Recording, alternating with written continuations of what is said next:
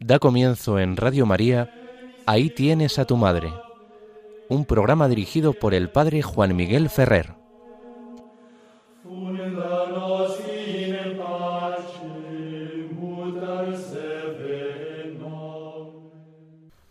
Un saludo muy cordial a todos vosotros, queridos amigos, oyentes de Radio María, la emisora de nuestra Madre, la Virgen. Comenzamos, como nos han anunciado, el programa Ahí tienes a tu madre, os habla Juan Miguel Ferrer.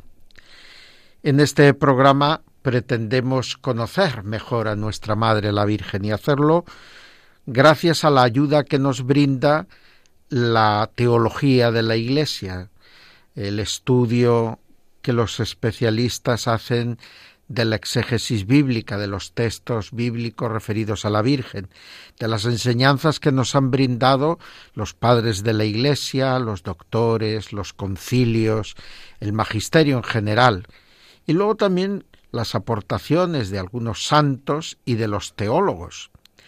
Toda esa riqueza de la enseñanza de la Iglesia la tratamos de sintetizar y, presentar de una manera sencilla pero rigurosa y de esta manera ayudar a ese conocimiento más profundo y auténtico de lo que el Señor ha querido hacer en María y de lo que el Señor quiere seguir haciendo a través de María en la Iglesia, por lo tanto en cada uno de nosotros. Nuestro inicio de programa tiene siempre como una intención de acción de gracias.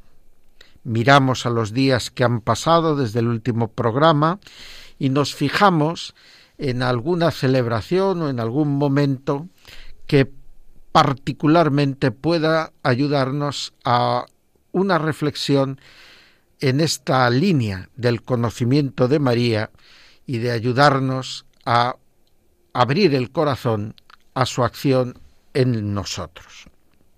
Hoy en concreto quiero fijarme en que en el pasado domingo, el último domingo del mes de febrero, pues la Iglesia recordaba, por ser el 27 de febrero, a un santo muy amigo de la Virgen María.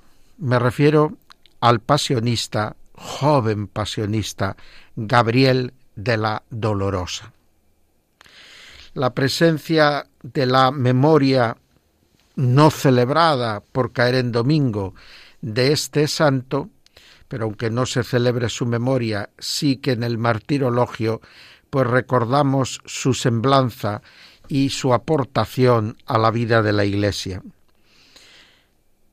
Es particularmente interesante esta figura cuando estamos comenzando ahora justo después de su fiesta, la cuaresma y nos ayuda a recordar algo que puede parecer pues como más difícil de entender y es que la cuaresma es también un tiempo propicio para cultivar nuestra devoción mariana.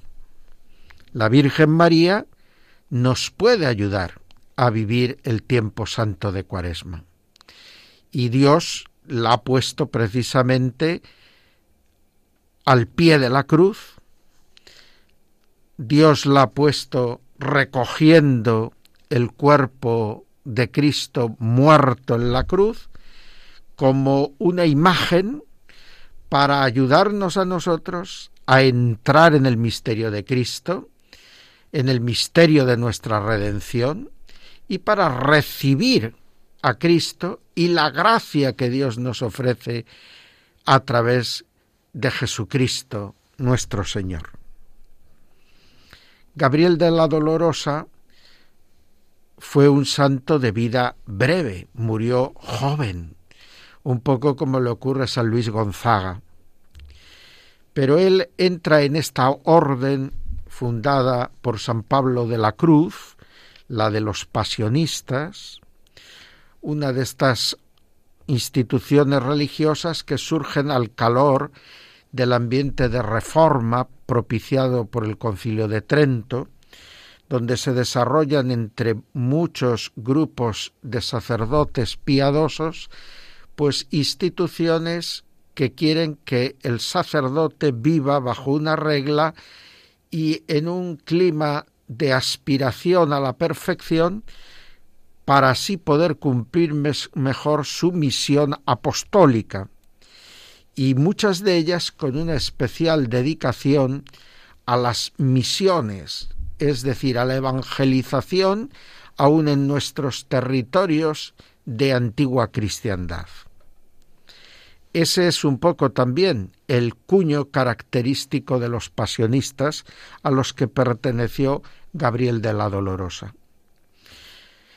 Pero si la espiritualidad fundamental de la congregación se centra en la contemplación de la pasión de nuestro Señor Jesucristo, en el caso de San Gabriel, su aportación como santo dentro de este instituto religioso es descubrir cómo Dios ha querido que la Virgen María nos ayude de una manera particular a entrar en esa contemplación provechosa, en esa contemplación santificadora de la pasión de nuestro Señor Jesucristo.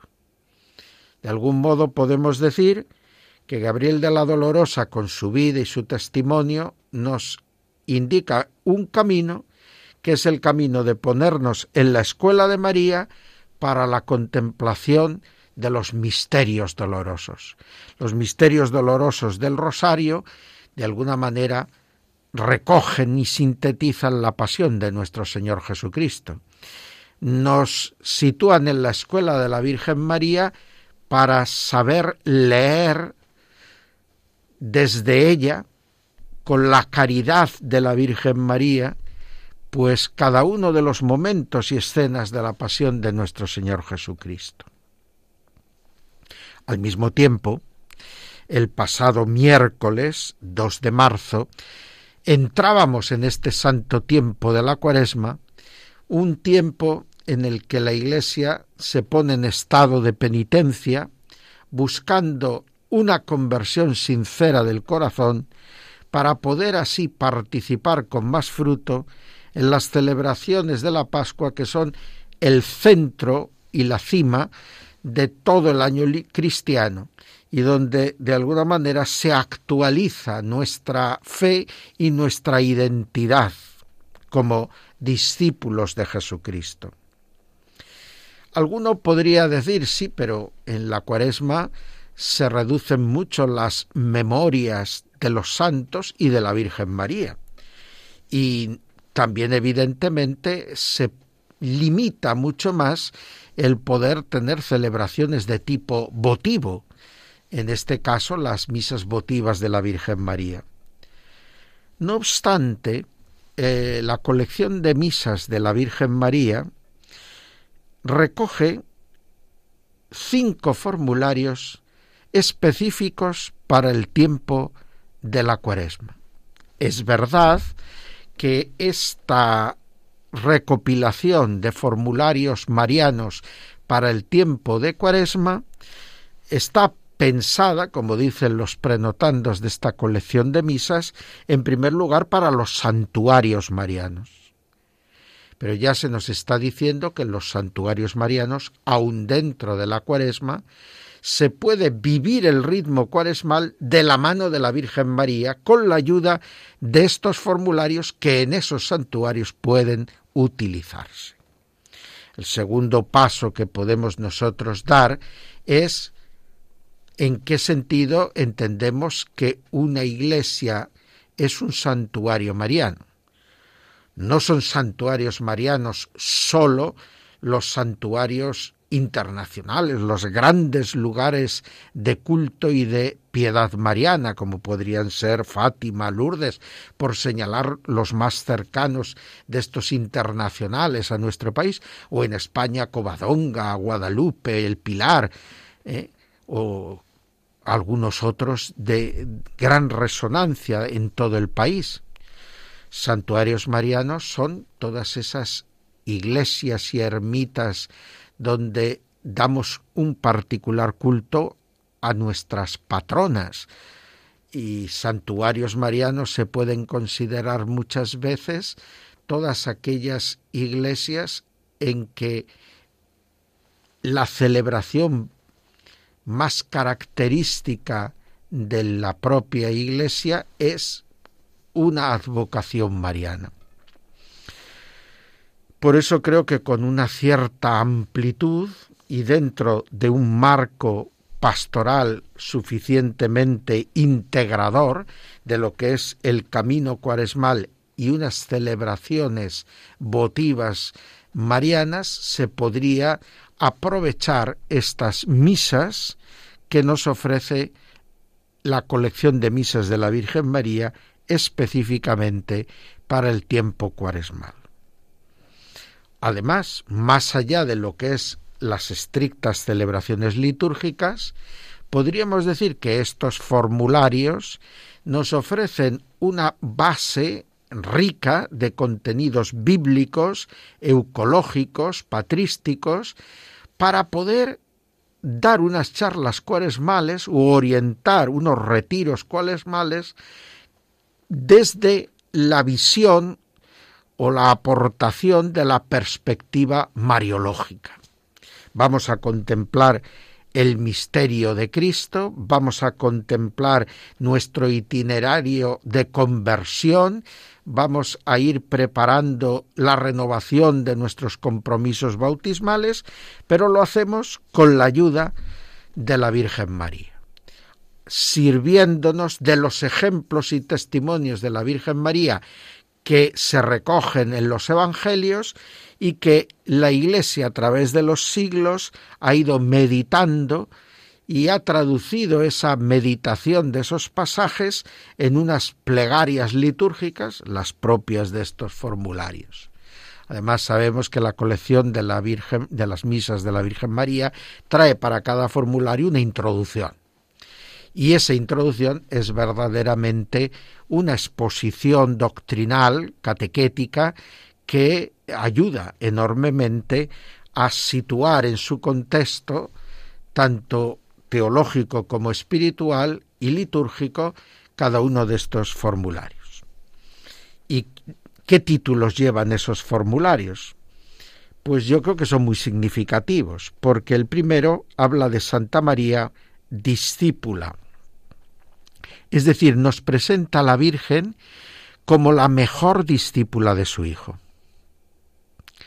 La conexión con lo que es la identidad cristiana, que se va preparando a través del itinerario catecumenal con aquellos que se preparan para el bautismo y la iniciación cristiana en general, siendo ya adultos, o para esa catequesis de conversión, de renovación de nuestra iniciación cristiana, que puede seguir cualquier eh, penitente cristiano.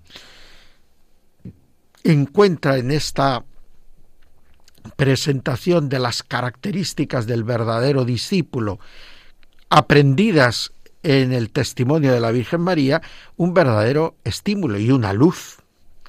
Dos formularios tratan de María junto a la cruz.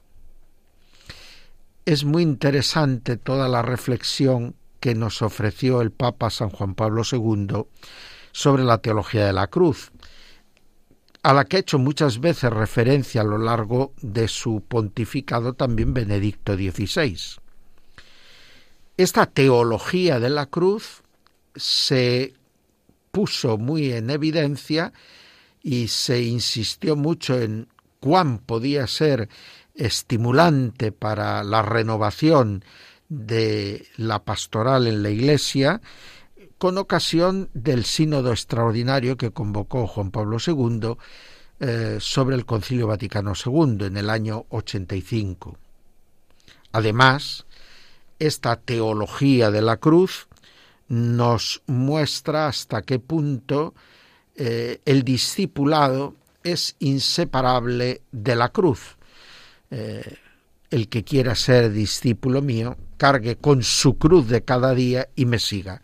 Por lo tanto, es importante saber qué es la cruz para un cristiano, cómo debe afrontarse la realidad de la cruz en la historia de los hombres y en la propia vida, y cómo hacer que eso que es en sí mismo un instrumento de tortura y un escándalo se pueda transformar en un instrumento de salvación y expresión suprema de amor incluso a los enemigos, como hizo Jesús y como también vivió María. María al pie de la cruz, en estos dos formularios, eh, nos indica que la voluntad de Cristo de concedernos como madres a María, su madre, eh, tiene mucho que ver con la eficacia en el orden de la interiorización y apropiación, el beneficio de la obra redentora de Cristo en cada uno de los fieles, en cada uno de los discípulos. Por lo tanto, estos dos formularios de la colección de misas pues tienen una enorme riqueza y son muy oportunos. Pensemos además en las circunstancias concretas que estamos viviendo, con una pandemia de la que a duras penas vamos saliendo, porque aunque nosotros estamos en esa parte del mundo que puede considerarse más privilegiada y tal vez por lo tanto en mejor posición para decir vamos superando la pandemia, otros países y otras partes del planeta pues están todavía penando en circunstancias mucho más duras con respecto a los contagios y a la mortandad de lo que nosotros nos encontramos ahora. Por lo tanto, en una visión completa de lo que es la realidad del mundo, pues todavía la pandemia es un, un, grave flagelo que nos está azotando. Pero es que luego está la realidad de la guerra. Es verdad que parece que dicho por nosotros es un poco egoísta, porque guerras hay y ha habido prácticamente de modo continuado desde que acabó la Segunda Guerra Mundial, pero han estado en Asia, han estado en Oriente Medio, han estado en África, en algunas escaramuzas por América eh, Latina, pero ahora la guerra resulta que está en nuestro propio continente europeo. Bueno, ya tuvimos la guerra de los Balcanes y ahora tenemos esta guerra en Ucrania y esta nos está preocupando especialmente, incluso más que la de los Balcanes, porque parece que aquí se está poniendo más en juego el equilibrio de la paz que hemos gozado últimamente, en los últimos años desde la Segunda Guerra Mundial. Bueno, pues en todas estas circunstancias que son circunstancias de cruz, más o menos lacerantes en unos lugares o en otros para unas personas u otras, es importante que nosotros aprendamos con la ayuda de la Virgen María a afrontar el misterio de la cruz, que es como afrontar el misterio del mal. Porque si no corremos el riesgo de que el demonio haga su doble victoria con todo este asunto. Primero la victoria de desatar las pasiones, los odios, que toda guerra suele conllevar. Las muertes, los asesinatos, las violencias, todo eso que hace que el pecado sature el ambiente de los seres humanos. Si nosotros vemos en los reportajes los estragos de las armas, si viéramos en una imagen, si esto fuera posible, los estragos que la guerra provoca en el orden moral, nos quedaríamos horrorizados. Es un poco lo que contaba el cura de Ars, hablando de si viéramos en un momento lo horrible, lo que ofende a Dios, el daño que infiere el pecado, si viéramos por un instante el infierno, que es la consecuencia de los pecados, pues nos daríamos cuenta que tendríamos que luchar frente a esta realidad con mucha más contundencia y compromiso. Bueno, pues es muy importante que en este contexto nosotros no le permitamos al diablo sacar otra ventaja, que es la ventaja de la desesperación, la ventaja de que otros piensen que si esto sucede, la culpa la tiene Dios. O la tiene porque lo quiere directamente o porque lo consiente.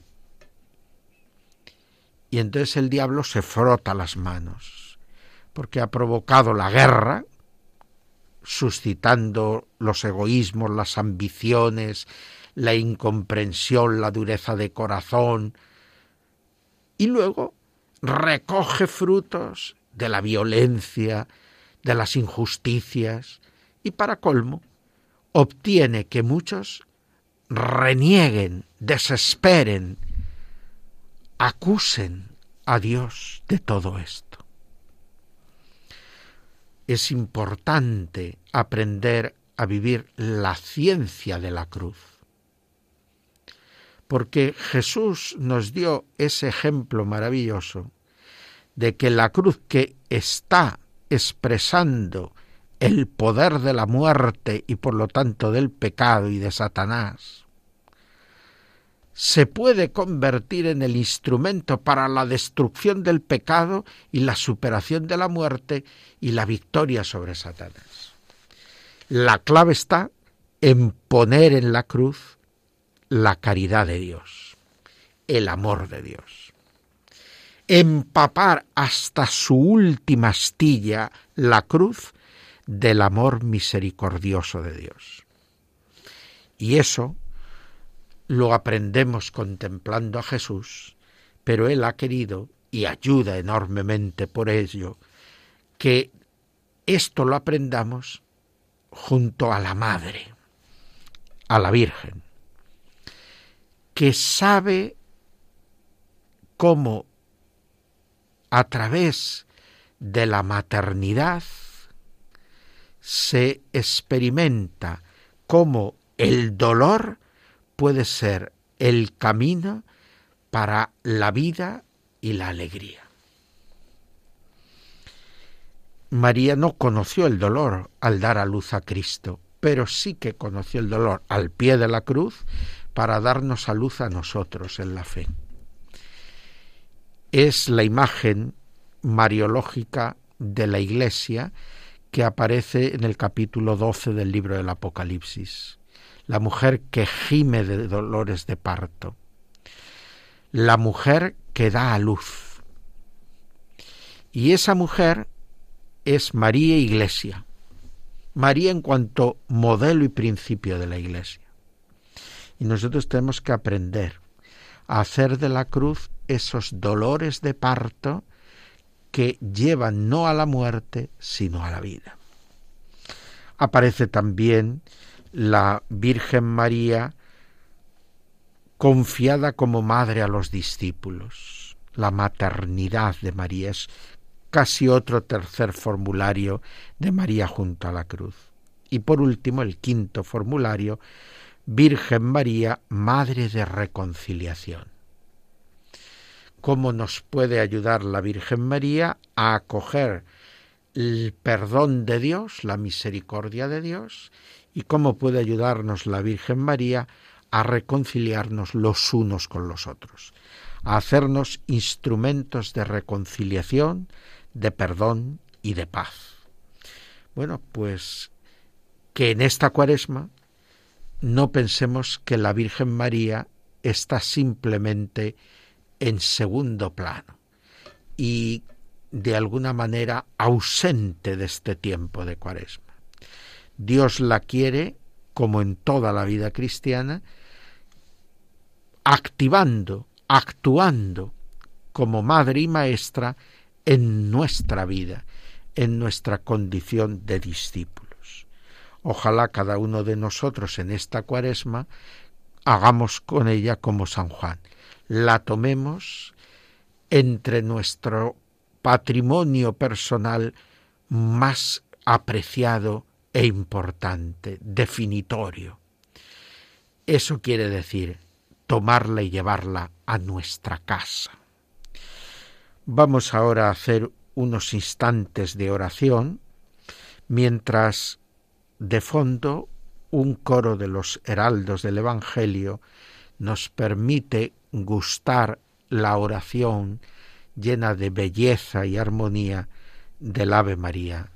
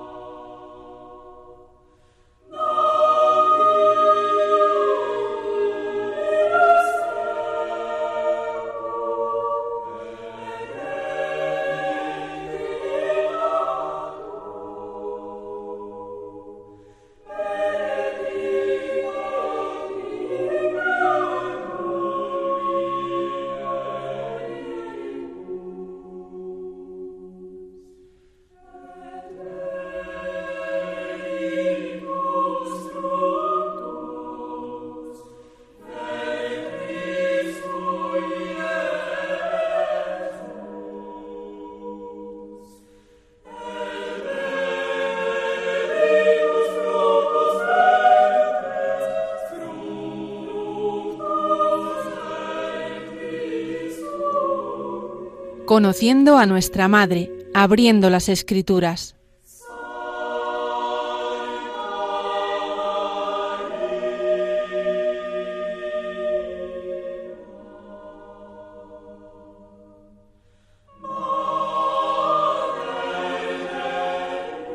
Seguimos en las ondas de Radio María con el programa Ahí tienes a tu madre y como nos han anunciado, comenzamos el apartado que titulamos Conociendo a nuestra Madre. Y lo hacemos, este conocer a nuestra Madre, abriendo las escrituras. Quisiera hoy volver sobre un texto del Evangelio de San Lucas que se lee normalmente en la fiesta del 2 de febrero, la fiesta de la presentación de nuestro Señor en el templo y de la purificación de la Virgen María. Ahí, en ese capítulo segundo, en los versículos 33, 34 y 35, se lee lo siguiente. Su padre y su madre estaban admirados con las cosas que se decían de él. Simeón los bendijo y dijo a María su madre, Este niño está destinado para ruina y resurrección de muchos en Israel para signo de contradicción. Y una espada atravesará tu propia alma, para que se descubran los pensamientos de muchos corazones. En un momento, podríamos decir,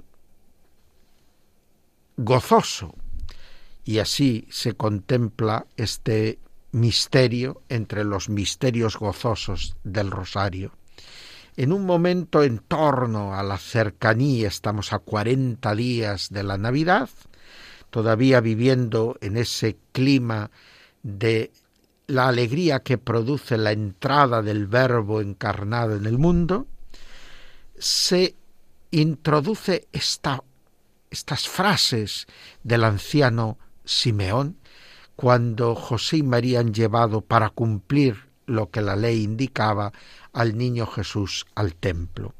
Y para rescatarlo, como a todos los varones primogénitos de Israel, ofrecen la ofrenda de las familias sencillas, un par de pichones o tórtolas. Pero en ese contexto que el anciano Simeón ha entonado su nundimitis, porque él llevaba años esperando la llegada del Mesías, y Dios le ha concedido esta gracia poder ver con sus ojos de carne al Mesías prometido por los profetas.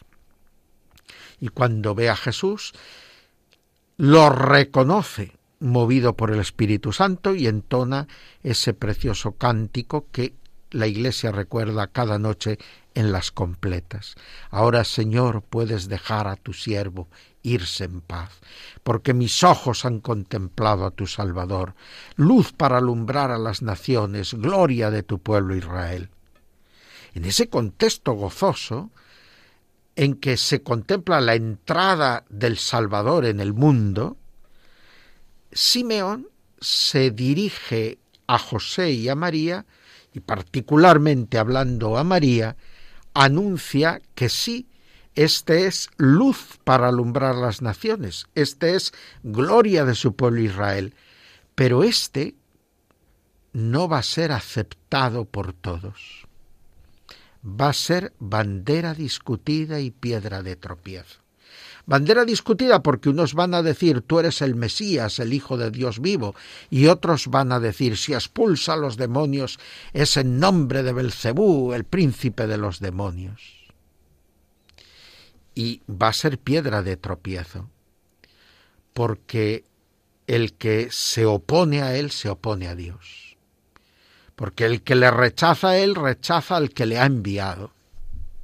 Y por lo tanto, de aceptar o no aceptar a Jesús depende la salvación eterna.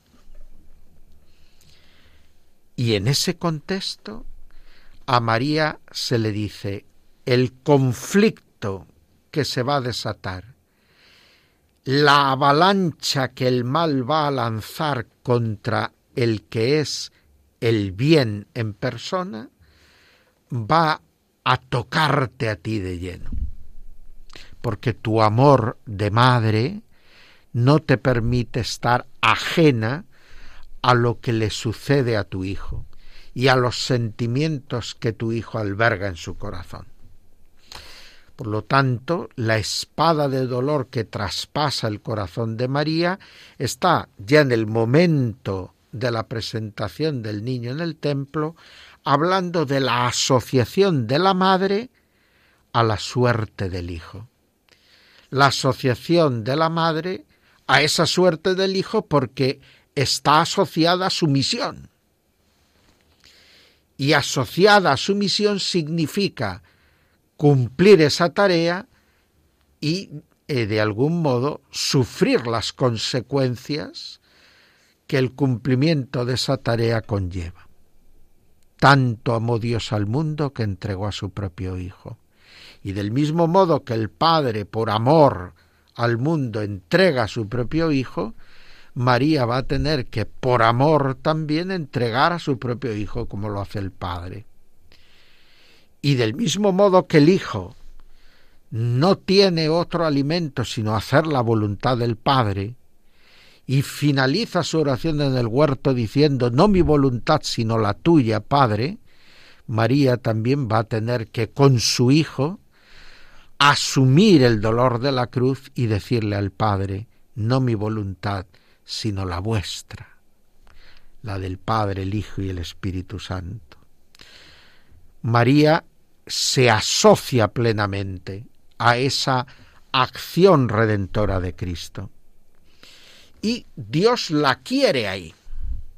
Dios la quiere asociada a la obra de la redención, porque la quiere mediadora, como nos quiere mediadores a todos nosotros, pero su mediación supera lo que son nuestras mediaciones, porque nuestras mediaciones están vinculadas a nuestra unión a Cristo por la fraternidad y el discipulado en virtud de la gracia que recibimos en los sacramentos del bautismo, la confirmación, la Eucaristía. Pero en el caso de María hay un vínculo mayor, nuevo, que es el de la maternidad. Ella es madre de la totalidad del misterio de Cristo, de lo que es Cristo. Por eso la llamamos Madre de Dios. Pero esa maternidad divina eh, implica también en María una peculiar asociación a la obra redentora de su Hijo. Esta contemplación nos ayuda en este tiempo de la cuaresma en el que nos encontramos, a lanzarnos a la aventura de vivir la cuaresma de la mano de la Virgen María, como proponíamos en el inicio de nuestro programa,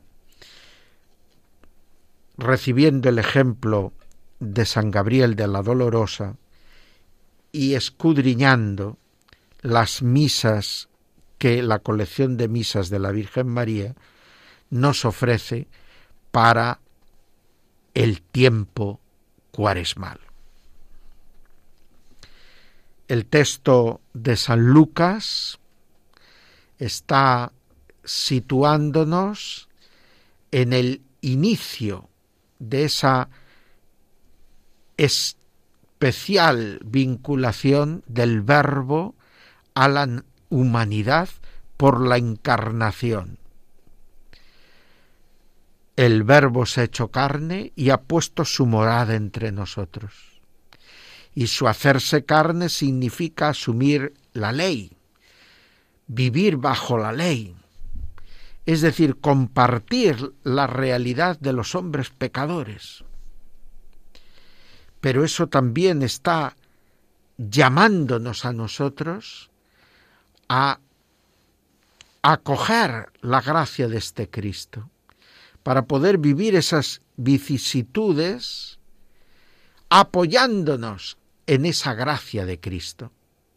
En los días de Navidad, San León Magno, con esas oraciones tan bonitas, nos dice, oh maravilloso comercio, por el que Dios, sin dejar de ser Dios, se hace verdaderamente hombre, para que los hombres, sin dejar de ser verdaderamente hombres, seamos también verdaderamente hijos de Dios. Es el misterio que ha vivido María. Ella no deja de ser una de los nuestros, pero es la Madre de Dios ha llegado a ser Madre de Dios y nos enseña a nosotros a ser hijos de Dios. Nos enseña a ser miembros del cuerpo de su Hijo Jesucristo en el trabajo cuaresmal, en el camino cuaresmal. Pues que la Virgen María no falte nunca en nuestras manifestaciones de piedad, en nuestras enseñanzas y catequesis cuaresmales, en nuestra liturgia cuaresmal, no falte la Virgen María como estímulo al verdadero discipulado, como estímulo para abrazar de verdad la cruz, como estímulo para poder ser en verdad hijos de Dios. Hagamos ahora oración mientras escuchamos de nuevo en las voces del coro de los heraldos del Evangelio otro Ave María, este el de Araldelt, menos conocido que el que antes escuchábamos, pero que es también de una gran ternura y piedad. Vamos a pedir de manera especial por los catecúmenos, para que todos aquellos que reciban la iniciación cristiana en la próxima Pascua entren con generosa entrega en el camino de la vida cristiana y no se aparten de él. Y pidamos también por los que, miembros todos del pueblo de Dios, aprovechamos este camino cuaresmal para resituarnos ante Dios, para reforzar nuestros vínculos de adhesión a Él, de discipulado con respecto a nuestro Señor Jesucristo, de entrega generosa a la voluntad de Dios nuestro Padre.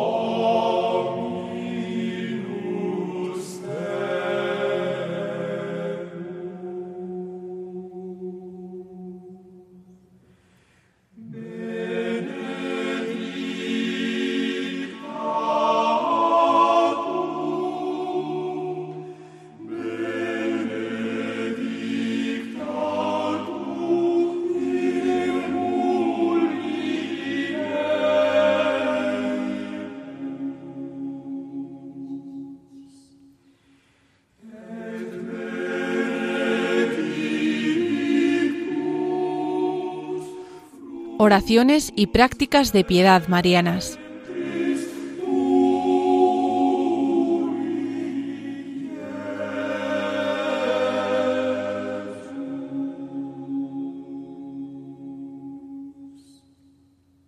Seguimos en las ondas de Radio María haciendo el programa Ahí tienes a tu madre, programa que se emite los domingos cada 15 días desde las 5 a las 6 de la tarde. Os está hablando Juan Miguel Ferrer y entramos ahora en esta sección que dedicamos a oraciones y prácticas de piedad marianas. Quisiera yo, y ahora al comienzo de la cuaresma, traer a colación una oración, una secuencia mariana. Las secuencias son poemas orantes que la liturgia incluso llega a incluir para ayudarnos a interiorizar el contenido de las lecturas de la palabra de Dios. De hecho, muchas de estas composiciones pues nacían en un contexto en el que se pretendía ayudar a los fieles más sencillos a través de pequeñas piezas dramatizadas a interiorizar el contenido de la palabra de Dios y a poder de alguna manera identificarnos con los personajes que vivieron en primera línea los acontecimientos narrados en los Evangelios.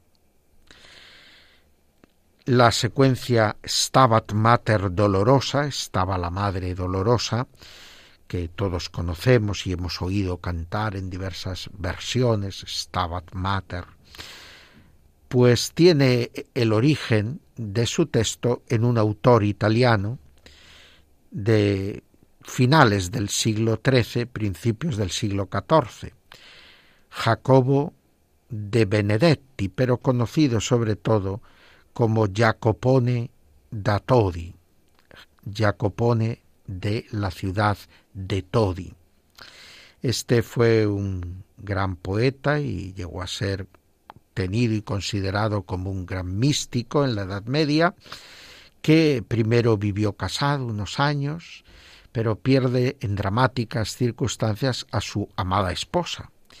Y ese dolor de la pérdida de su esposa le hace conducir toda su vida, poner en examen toda su vida y opta por dejar las riquezas, abandonar la vida alegre de las cortes o de los ambientes palaciegos para dar todo a los pobres y vivir como ellos, en la pobreza, dedicado a la oración y a la difusión del reino de Dios, cosa que ve que puede hacer entrando en la vida religiosa dentro de la familia franciscana. Y entre los franciscanos, que ya en su época pues estaban como divididos un poco en dos grupos, unos los conventuales con una vida pues un poco más suave, menos rigurosa en cuanto a pobreza y penitencia, y otros los que llaman espirituales o descalzos o reformados según los lugares, pues que eh, quieren vivir la regla de San Francisco, eh, digamos, al pie de la letra y con mayor rigor de penitencia y sobre todo de observancia de la pobreza, de no tener nada propio. Y mm, nuestro Jacopone pues opta por este camino. Muchos le han considerado beato y parece que en algunos lugares ha recibido culto, pero en su vida tuvo un incidente, un momento muy problemático, que fue su enfrentamiento con un papa nada fácil de carácter, que fue Bonifacio VIII. Y al tomar partido de una manera tan abierta contra Bonifacio VIII, pues nuestro Jacopone no solo tuvo que ir a la cárcel durante unos años, sino que además pues para algunos se puso en entredicho su santidad. Y esto hace que, de hecho, la Iglesia no haya declarado oficialmente su condición de beato o de santo y que eh, su culto no se haya prolongado en el tiempo. Pero, no obstante, mm, es tenido por un autor de profunda espiritualidad y muchas de sus obras pues son recomendadas como camino para el crecimiento en la vida espiritual. Vamos a utilizar una traducción a la lengua española de este Stabat Mater compuesto por Jacoponi eh, de Todi en lengua eh, latina para podernos así mejor entender y entrar en la hondura de esta teología y espiritualidad mariana. Dice el texto que muchos sabréis de memoria. Estaba la Madre Dolorosa junto a la cruz llorando mientras su hijo pendía. Esta traducción castellana se debe a Lope de Vega, por lo tanto es también de una gran hermosura literaria. Como veis, se trata de una oración que nos invita a ponernos junto a la cruz y contemplar el dolor de María, junto a la cruz llorando, mientras su hijo pendía. Su alma llorosa, triste y dolorida, traspasada por una espada. Con este verso eh, el autor quiere hacernos comprender claramente que en esta escena de la muerte de Cristo en la cruz se está cumpliendo la profecía del anciano Simeón que veíamos en el capítulo segundo del Evangelio según San Lucas que antes hemos comentado. Oh, cuán triste y afligida estuvo aquella bendita madre del unigénito. Efectivamente, ella está triste y afligida porque, como verdadera madre, eh, llora viendo sufrir a su hijo, más plenamente consciente de la inocencia de su hijo.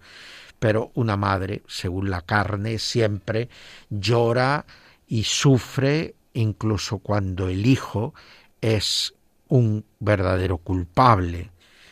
Pero en este caso, sabiendo de la inocencia, de la bondad de su Hijo, el dolor humano de la Virgen debía de ser terrible.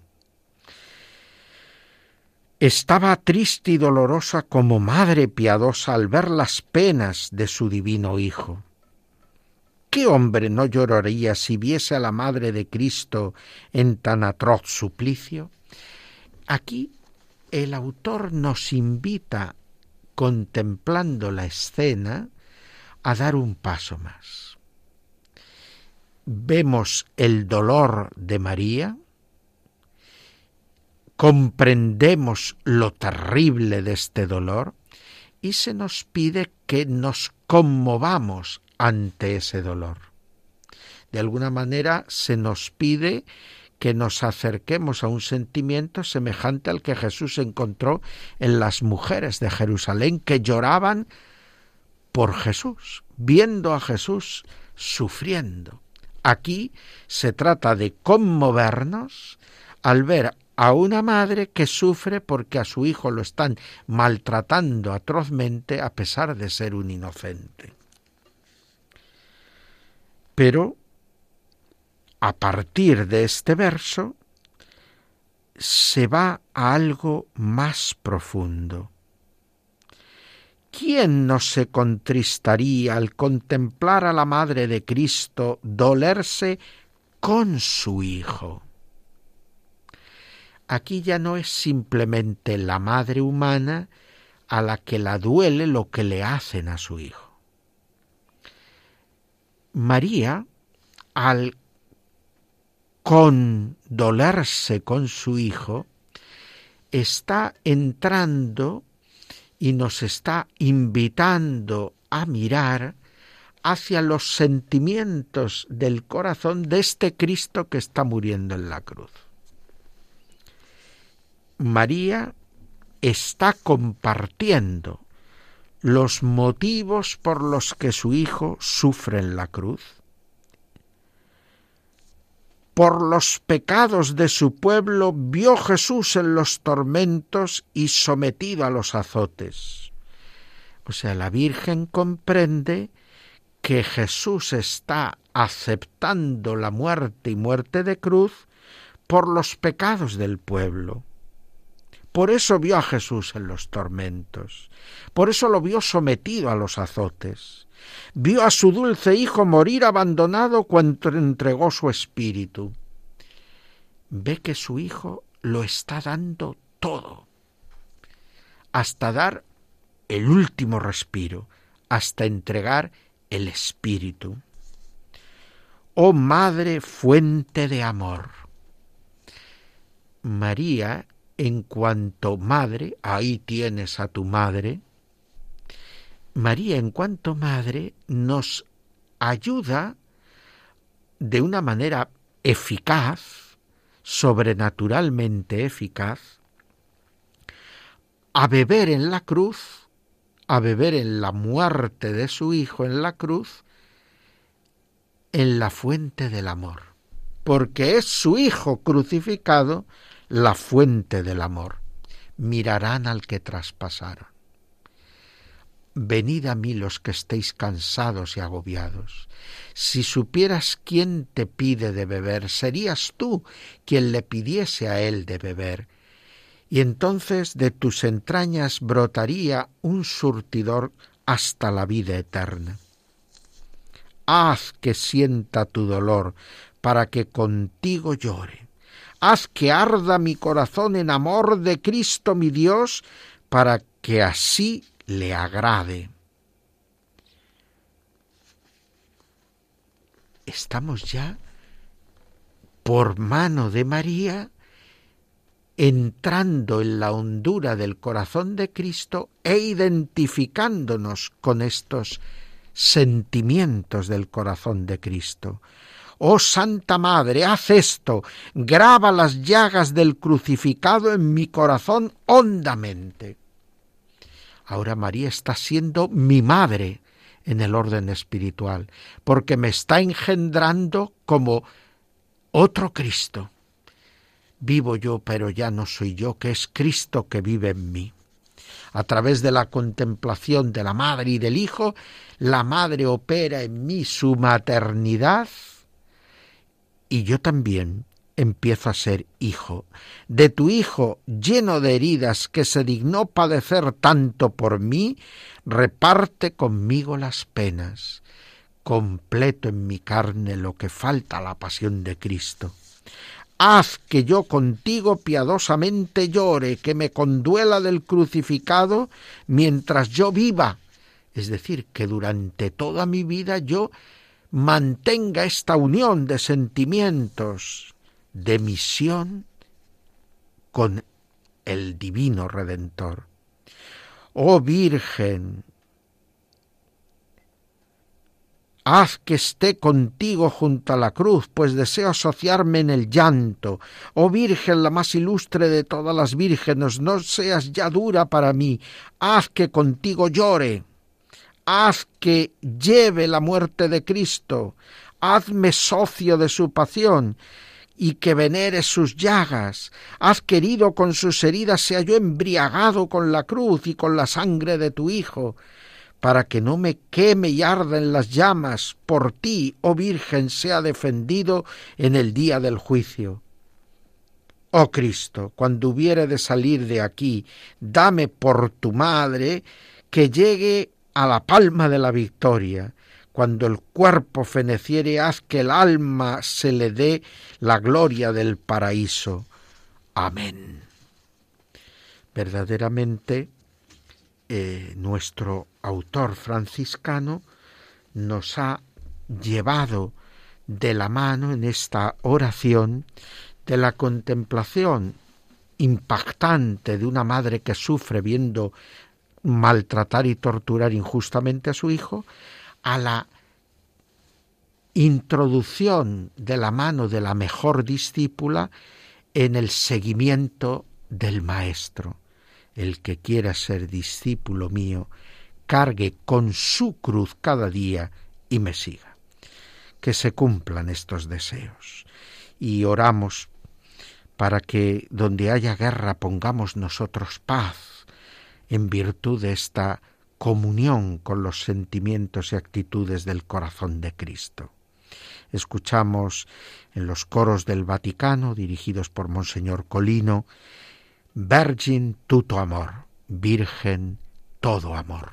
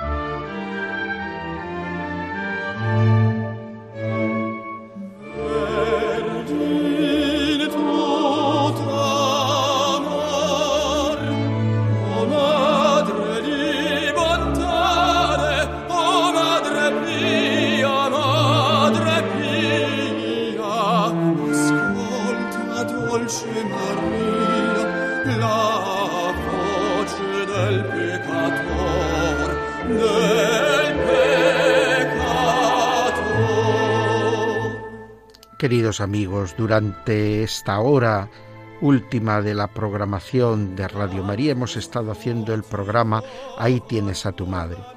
Ahora que nuestro tiempo llega a su fin, os invitamos a que lancéis una mirada hacia el santuario de la Virgen de Zarbanistia, allá en Ucrania, donde una imagen de la Virgen ha asociado y unido al pueblo ucraniano a lo largo de los siglos, una Virgen cuya imagen ha sido en muchas ocasiones objeto de persecución y su santuario reiteradamente destruido y reconstruido. Es la historia de este pueblo hermano y es la historia que ahora se está volviendo a vivir. Que la Virgen sostenga al pueblo ucraniano en la fe y que nos ayude también a nosotros a encontrar los caminos para construir la paz. Hasta pronto, queridos amigos.